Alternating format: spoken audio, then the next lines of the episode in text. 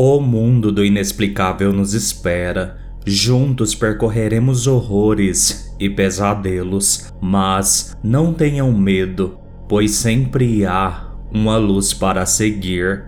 Aqui é o Tiago Lucarini, este é o Cigaluz e sejam todos muito bem-vindos a mais um episódio do podcast. E lembrando que se você tiver um relato e quiser me enviar, mande para o e-mail cigaluzpodcast@gmail.com que a sua história estará sendo contada e considere tornar-se um apoiador do Cigaluz. Entre no site apoia.se barra Podcast ou apoie este projeto pela opção Pix, que é o próprio e-mail do Cigaluz. A sua ajuda fará toda a diferença para o podcast. E você ainda pode ajudar o Cigaluz dando 5 estrelas pelo Spotify ou pela Apple Podcast. E hoje, iluminados, é dia de relatos de fóruns internacionais. Então, sem mais delongas, bora ao episódio. Relato 1 a história de um homem persistente. Numa cidade pitoresca, fora de São Pedro Sula, Honduras, fica a casa de propriedade da família Ramos, onde moram o senhor e a senhora Ramos, nomes fictícios, e seus filhos de 15 e 12 anos. Do outro lado da rua vivia uma jovem muito bonita e de beleza cobiçada. Não quero dizer os nomes das pessoas envolvidas para fins de privacidade. Por enquanto, vamos chamar a jovem de Bonita e o seu namorado de Carlos. Bonita estava apenas levemente envolvida com Carlos. Ela era jovem e não era do tipo que queria comprometimento. Carlos, no entanto, se apaixonou muito por ela e, após apenas cinco meses de envolvimento, a pediu em casamento. Bonita recusou.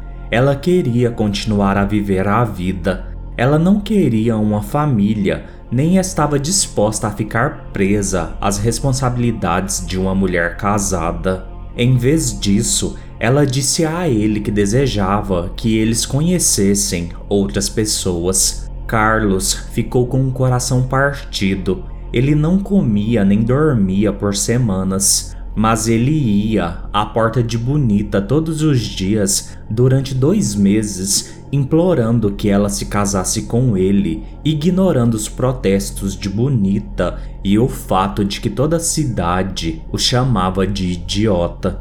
Mesmo sendo implacável em sua perseguição, Bonita começou a ver outros homens e uma noite, quando Carlos chegou à sua casa, encontrou outro homem saindo de lá. Eu assisti da minha janela enquanto ele andava pelo quintal dela, encontrando um ponto de vista melhor, e eu o observava enquanto ele observava o casal se beijarem. O seu corpo inteiro se contraiu e imagino que ele estava sentindo seu coração sendo arrancado do peito. Ele se aproximou dela com raiva depois que o outro homem saiu.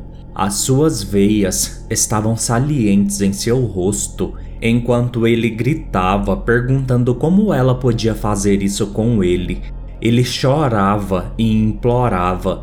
Ele a empurrou cada vez mais para dentro da casa e finalmente declarou que se ela não o amasse, ele iria acabar com a sua vida.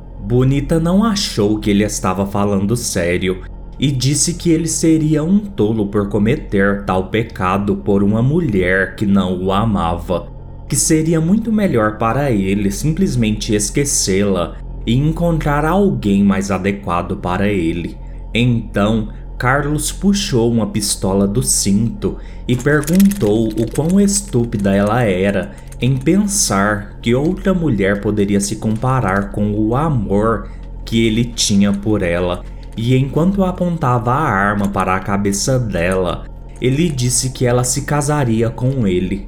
Ela gritou a plenos pulmões, acordando meus pais, Meu pai, o Sr. Ramos, veio correndo até a porta dela e a abriu no momento em que foi disparado um tiro. Bonita se chocou contra ele, gritando e chorando histérica demais para entender. Meu pai podia ver sangue no chão de uma porta aberta e passou por ela para ver o que aconteceu. Carlos ainda estava vivo, ainda respirando, gorgolejando e gemendo. Ele havia atirado em si próprio. O meu pai sabia que uma ambulância demoraria muito para chegar e Carlos certamente estaria morto antes de levá-lo ao hospital. Ele chamou o meu irmão e eu e nós o ajudamos a colocar Carlos em sua caminhonete. Saímos correndo, deixando a senhora Ramos, minha mãe, para consolar Bonita. A viagem até o hospital mais próximo fica a cerca de 40 minutos de carro e a caminhonete velha não tinha rádio. O único som que ouvíamos foram os gemidos de agonia de Carlos e os gorgolejos ásperos enquanto ele tentava respirar. Papai chegou ao hospital em um recorde de 30 minutos, mas quando chegamos, os gemidos foram diminuindo e as respirações gorgolejantes eram quase inaudíveis. Carlos morreu enquanto uma equipe de emergência preparava uma maca. Como ele morreu antes de tocar fisicamente qualquer terreno ou a propriedade do hospital, fomos forçados a dirigir todo o caminho de volta com seu corpo na caminhonete para dar os devidos seguimentos judiciais.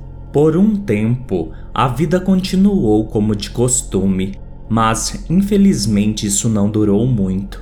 Minha mãe notou, ao passar pela caminhonete, que meu pai nunca havia limpado o sangue da parte traseira da cabine. Ela pegou seu material de limpeza e começou a esfregar.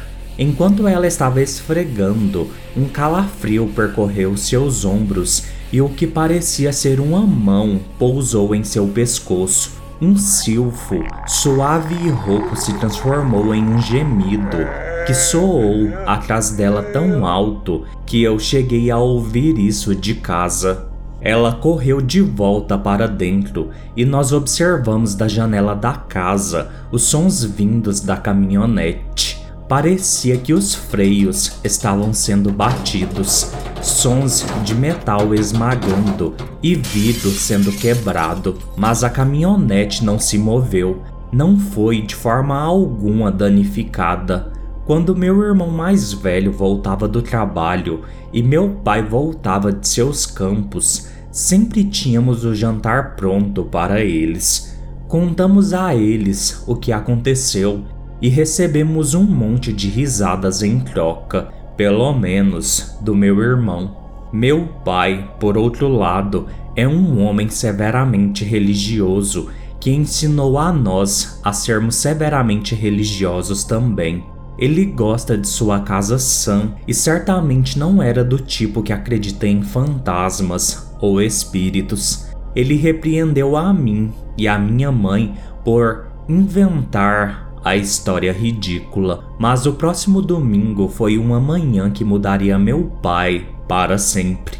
Enquanto estávamos nos preparando para a igreja, papai ligou a velha caminhonete. Ele não ouviu nada além de batidas sob o capô e um leve gorgolejo retumbou do motor e da área da cabine onde Carlos havia morrido. Ele olhou ao redor do carro pensando que meu irmão e eu estávamos pregando uma peça nele, mas não estávamos em lugar algum.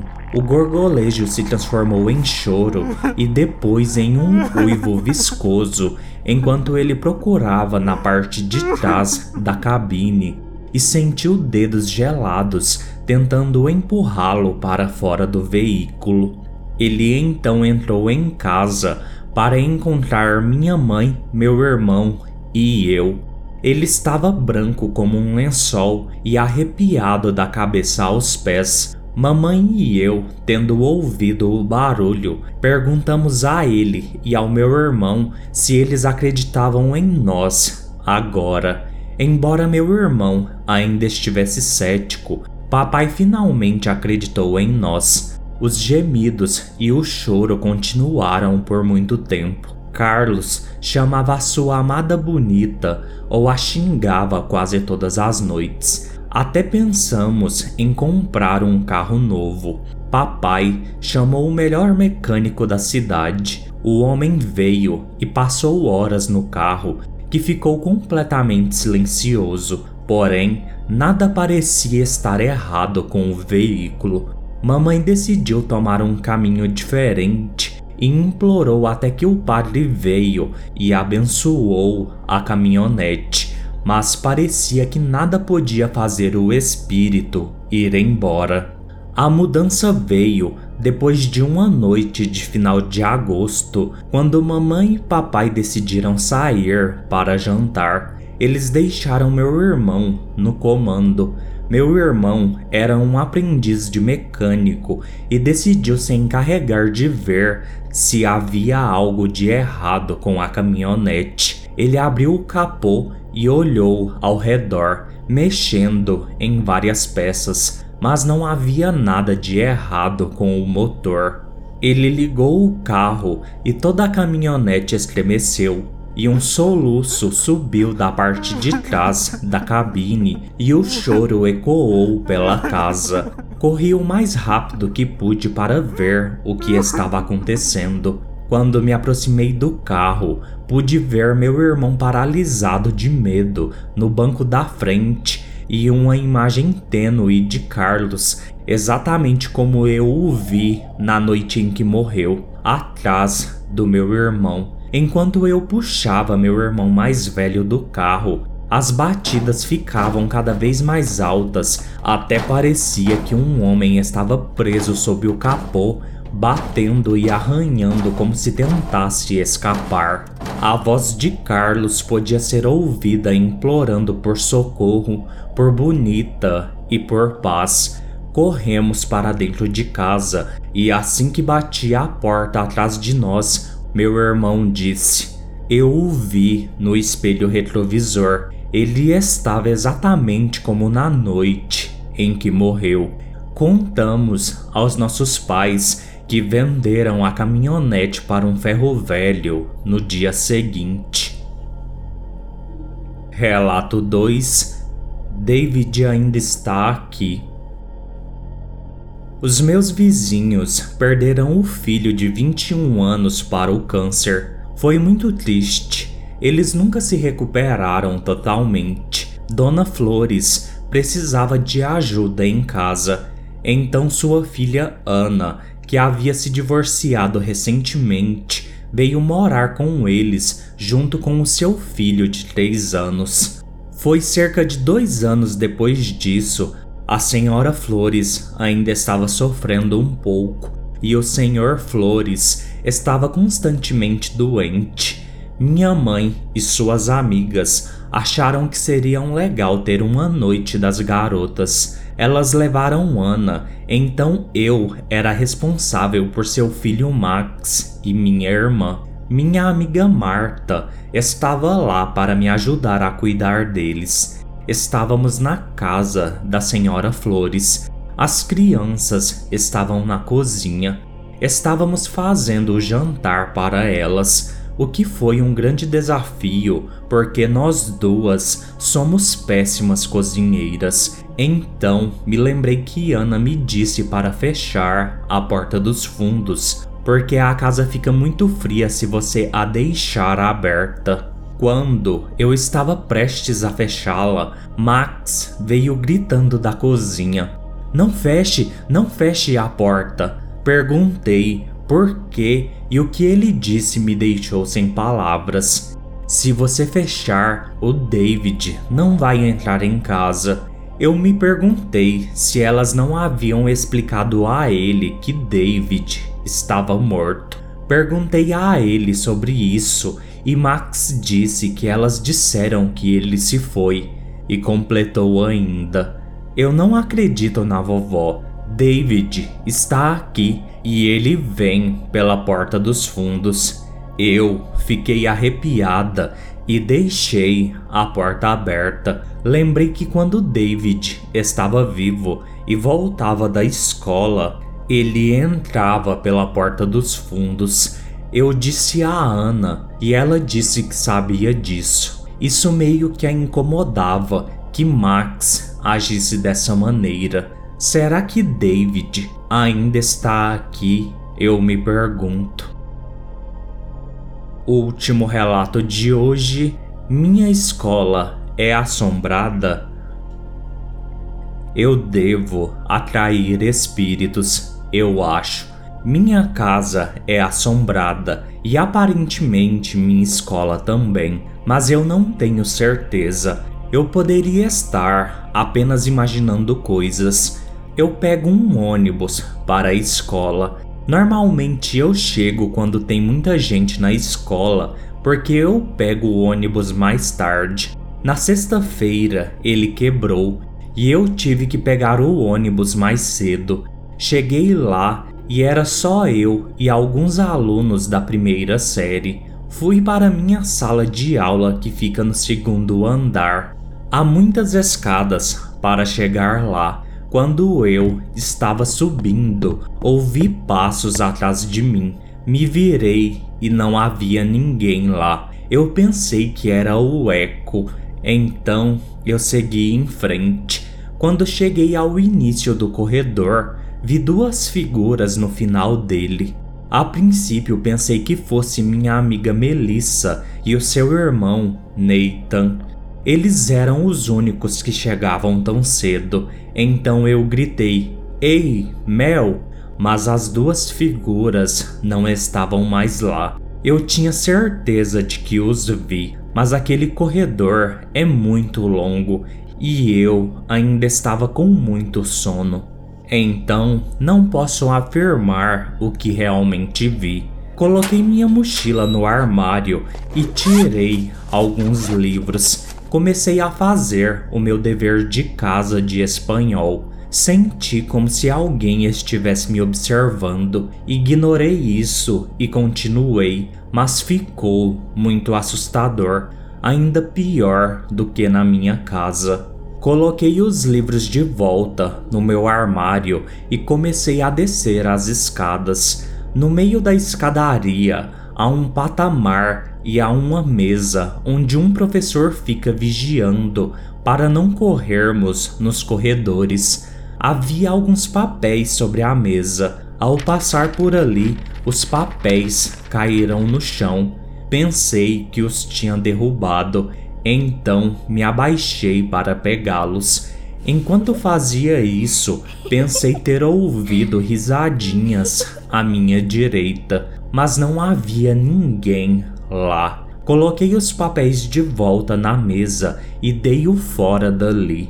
Enquanto eu estava correndo por um corredor, esbarrei em alguém. Eram duas pessoas, meu melhor amigo José e Frank, o zelador. Esses não são os seus nomes reais. O que você tem? José me perguntou, e eu disse que contaria mais tarde. Frank se desculpou e foi buscar o que quer que fosse para José. Sentamos em alguns bancos e contei a ele o que aconteceu. Ele não sabia o que me dizer, então ele simplesmente pulou da cadeira e continuou olhando para o banco. Perguntei a ele o que havia de errado e ele disse que alguém tinha acabado de gritar bicha em seu ouvido. Nós apenas corremos. Quando estávamos do outro lado da escola, tentamos descobrir o que aconteceu. Talvez tenhamos imaginado, mas não é provável. Foi estranho demais. Eu me perguntava como aquilo sabia que José era gay. Ninguém além de mim sabia disso. Ficamos assustados e esperamos nunca chegar tão cedo novamente na escola.